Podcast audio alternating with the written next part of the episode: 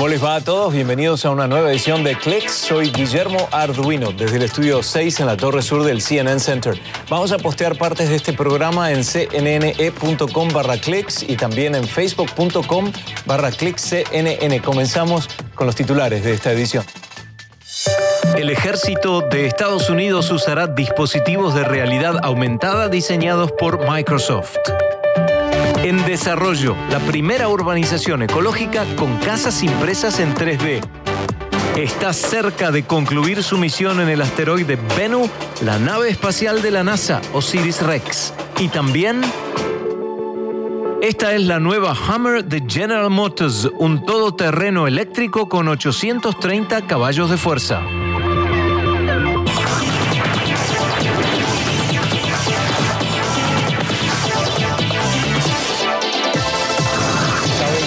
Microsoft firmó un contrato millonario con el gobierno de Estados Unidos, ¿no? Y es para fabricar dispositivos de realidad aumentada que diseñó para el ejército. Es un acuerdo que forma parte del programa militar Integrated Visual Augmented Systems o sistema de aumento visual integrado que se basa en su sistema HoloLens 2. Es un trato por cinco años con opción de prórroga para otros cinco que podría alcanzar un valor de 21.900 millones de dólares por los 10 años completos.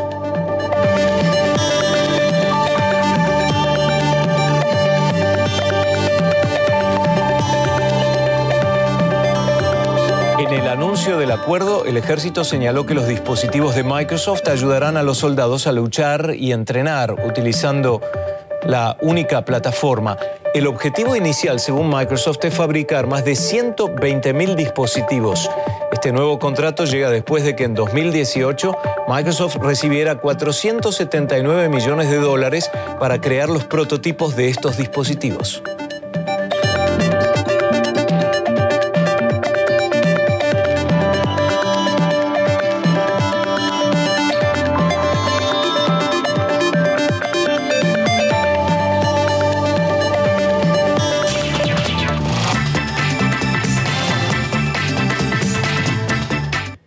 ¿Y llegará el día en que existan comunidades, vecindarios enteros impresos en tres dimensiones? Bueno, la respuesta es probablemente sí.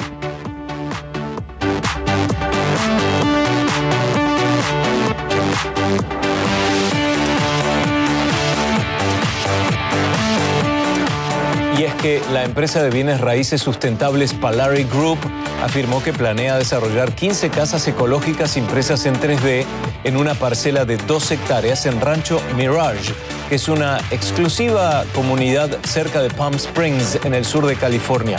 Los paneles modulares los imprimirá la empresa Mighty Buildings en Oakland, California, y luego se ensamblarán, según dijo el jefe de esta empresa, como se ensamblan los bloques de Lego.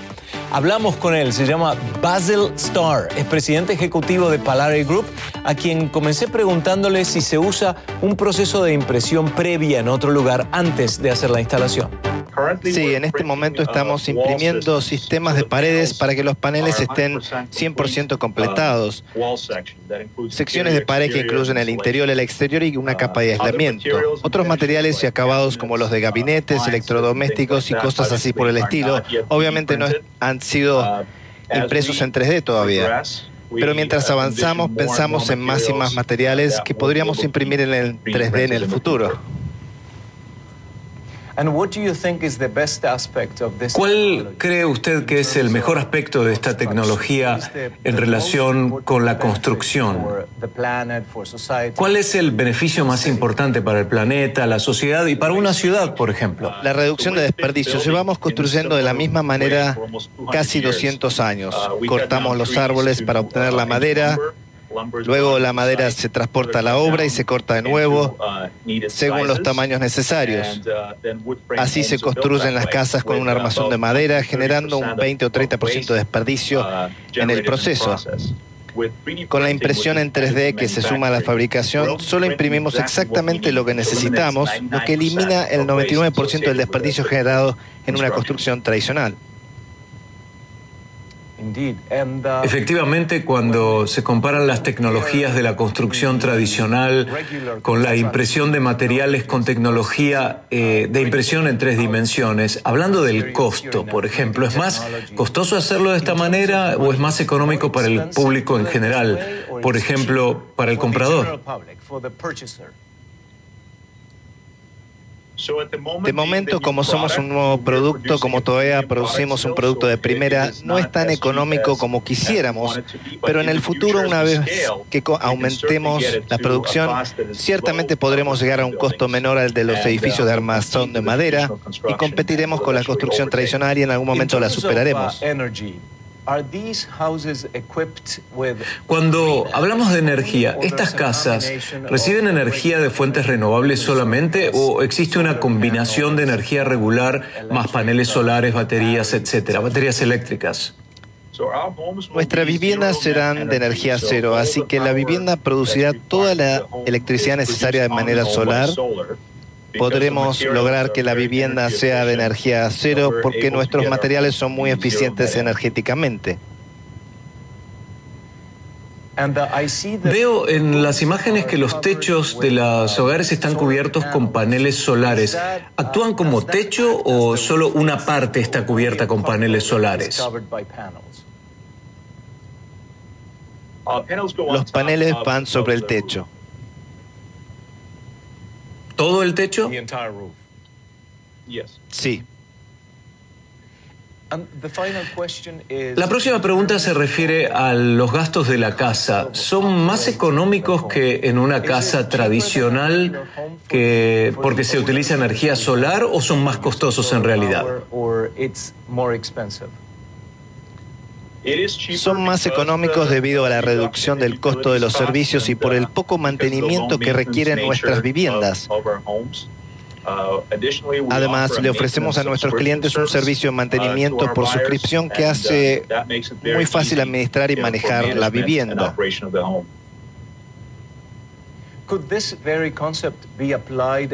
¿Se podría aplicar este mismo concepto en todo el país o se necesita un área que tenga suficiente luz solar y condiciones meteorológicas específicas? Para poder utilizar energía solar, por supuesto que estamos limitados a ciertas partes del país más soleadas.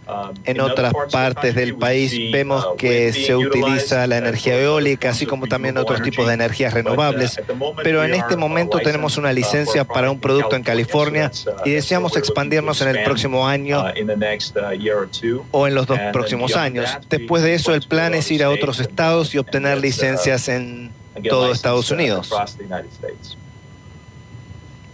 Basil Starr, good luck. He's the CEO. Basil Starr, buena suerte. Él es el CEO de Palari Group. Gracias, Guillermo. El precio de las casas de tres habitaciones y dos baños, además de piscina, será de 595 mil dólares.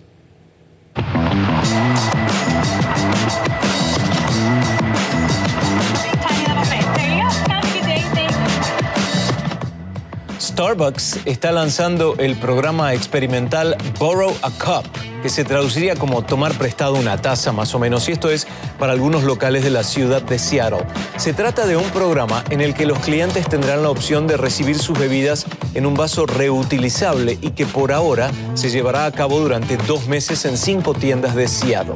Funciona de la siguiente manera, los clientes piden sus bebidas en un vaso reutilizable y pagan un depósito reembolsable de un dólar. Cuando el cliente termina su bebida, devuelve el vaso y recibe entonces el crédito de un dólar más 10 estrellas en su cuenta de recompensas de Starbucks. Incluso si los clientes se llevan el vaso a casa, pueden aprovechar la asociación con la cadena que se llama Redwell, una empresa que recogerá los vasos a domicilio. Este experimento forma parte del objetivo de Starbucks de reducir en un 50% sus residuos para 2030.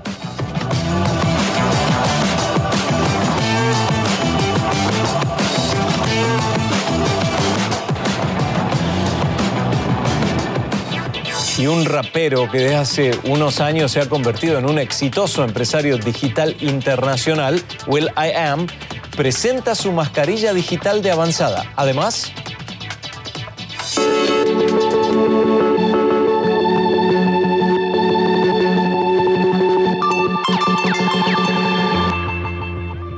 Es un todoterreno diseñado como transporte familiar y tiene una característica que lo distingue por ahora de la mayoría de los autos, pero en poco tiempo más ese factor estará más presente en todos los vehículos. Volvemos con el nuevo Hummer que presentó LeBron James.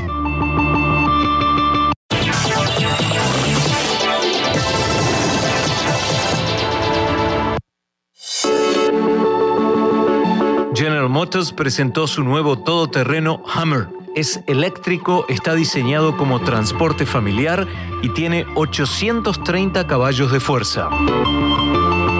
La empresa reveló este vehículo utilitario deportivo, conocido como SUV por sus siglas en inglés, con un anuncio narrado por la estrella del baloncesto LeBron James. El Hummer EV SUV tiene características especiales como un modo extracción, que lo eleva 15 centímetros del suelo para superar obstáculos. Además, según General Motors, será capaz de pasar de 0 a 100 kilómetros por hora en tan solo 3 segundos y medio. Se espera que este SUV esté a la venta en el 2023 con un modelo especial de primera edición que costará unos 110.595 dólares. Otras versiones más económicas se pondrán también a la venta, pero más tarde. Este lanzamiento es parte de los planes de General Motors que para 2035 quiere producir únicamente vehículos de emisión cero. Y saben que las ventas de automóviles de lujo de marcas como Bentley y Lamborghini están en auge. Y hay quienes dicen que es porque los que tienen el suficiente poder adquisitivo para comprar esos vehículos se aburren durante la pandemia.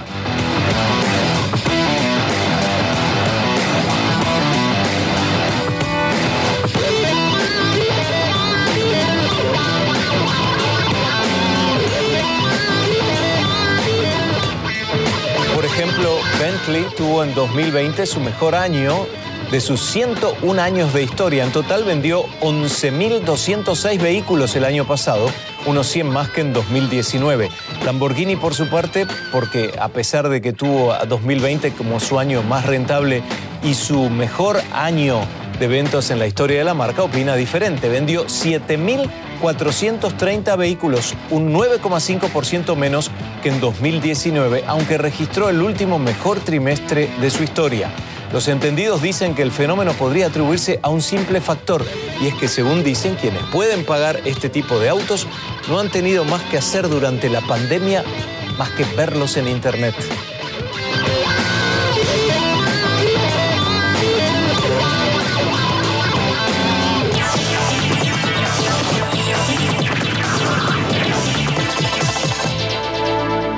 La información personal de unos 500 millones de usuarios de Facebook en todo el mundo, incluidos sus números telefónicos, se publicó en un sitio de Internet utilizado por hackers, según indicaron expertos de ciberseguridad. Según Alan Gall, el director de tecnología de la firma de ciberinteligencia Hudson Rock, hasta el momento hay más de 32 millones de cuentas de Facebook en Estados Unidos, 11 millones del Reino Unido y 6 millones de la India cuyos datos están expuestos.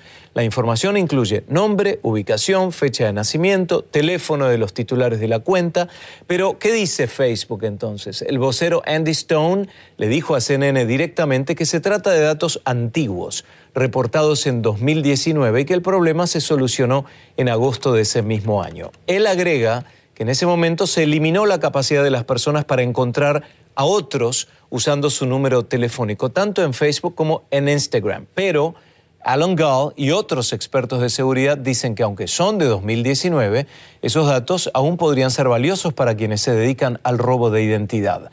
La noticia de esta filtración fue primicia en el sitio web Insider. Si ustedes quieren saber si la cuenta de ustedes se vio comprometida, diríjase a haveibeenfacebooked.com, como ven en pantalla, o haveibeenpwned.com.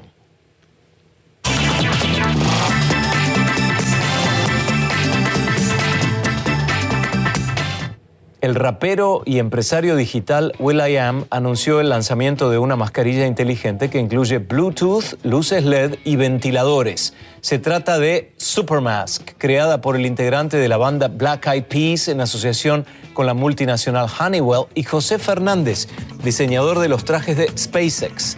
Por 299 dólares, la mascarilla incluye lo siguiente: ventiladores duales de tres velocidades, filtros EPA de alta eficiencia, Bluetooth, luces LED, audio y micrófono con cancelación de ruido. La carga de las baterías dura 7 horas y además tiene un sistema magnético de acoplamiento de auriculares y correas ajustables. Por el momento, la FDA de Estados Unidos solo autorizó el uso de emergencia de esta mascarilla que se vende en el sitio web de esta empresa.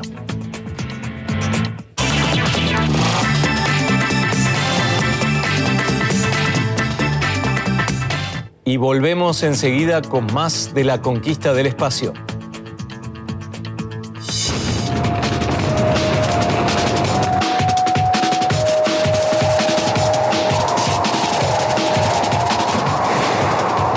Los datos críticos que se recogen sobre la atmósfera de Marte no se pierden. Toda esa información es almacenada en el transbordador para luego transmitirlo a la Tierra. ¿Por qué tanto interés en la atmósfera de Marte?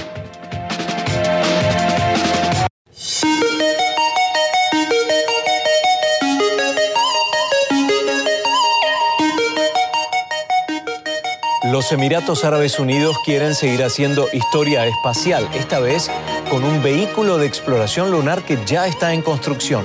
Se trata del primer rover que se fabrica en el mundo árabe y también el más pequeño que se haya enviado a la Luna alguna vez. Hasta el momento los vehículos chinos U-2 de 140 kilos son los más livianos que descendieron sobre la Luna en 2013 y 2019.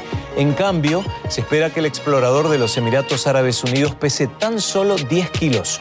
Su lanzamiento se prevé para 2024 y alcanzaría una parte de la Luna a la que nunca ha llegado un rover. El objetivo de la misión será estudiar las variantes y las variaciones de polvo y rocas en la Luna. En febrero los Emiratos Árabes Unidos se convirtieron en el primer país del mundo árabe en poner una nave espacial en órbita alrededor de Marte, la sonda Hope.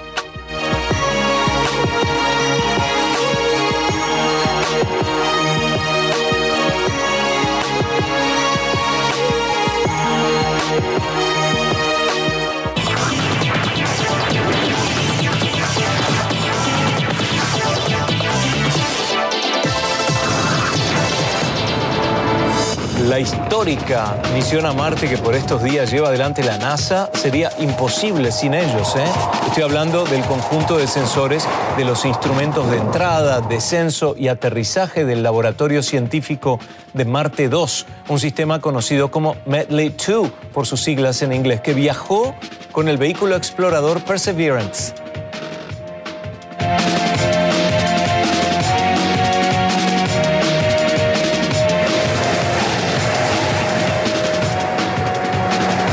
Objetivo de estos sensores consistió en recoger datos críticos sobre el entorno en la atmósfera del planeta como el calor y la presión durante la entrada a la atmósfera y el descenso de la nave. Estos datos se almacenaron en el Perseverance para luego transmitirlos a la Tierra y ahora toda esa información comenzó a ser analizada y sobre todo muy valorada por los científicos de la NASA, ya que la misión del Medley 2 ha sido un éxito al transmitir información que será vital. Esos datos sobre la atmósfera de Marte servirán para mejorar los modelos de predicción y las herramientas necesarias para las futuras misiones.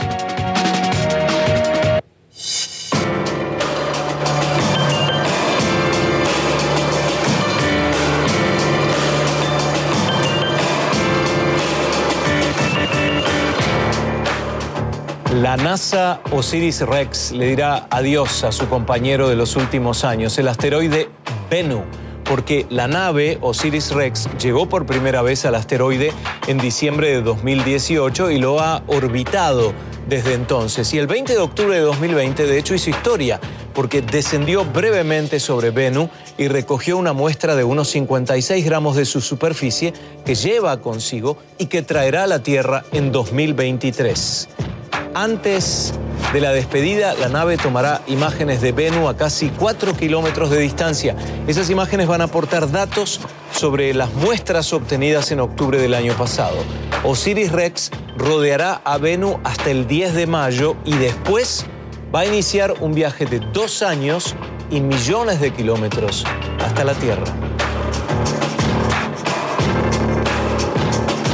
Y aquí lo esperamos. Se nos acabó el tiempo por esta edición. Estamos en facebook.com barra CNN.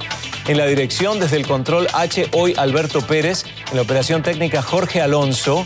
Desde su casa, Rebeca Pérez Arrocho en la producción y yo, Guillermo Arduino, desde el CNN Center. Gracias por elegirnos. Nos vemos en la próxima edición.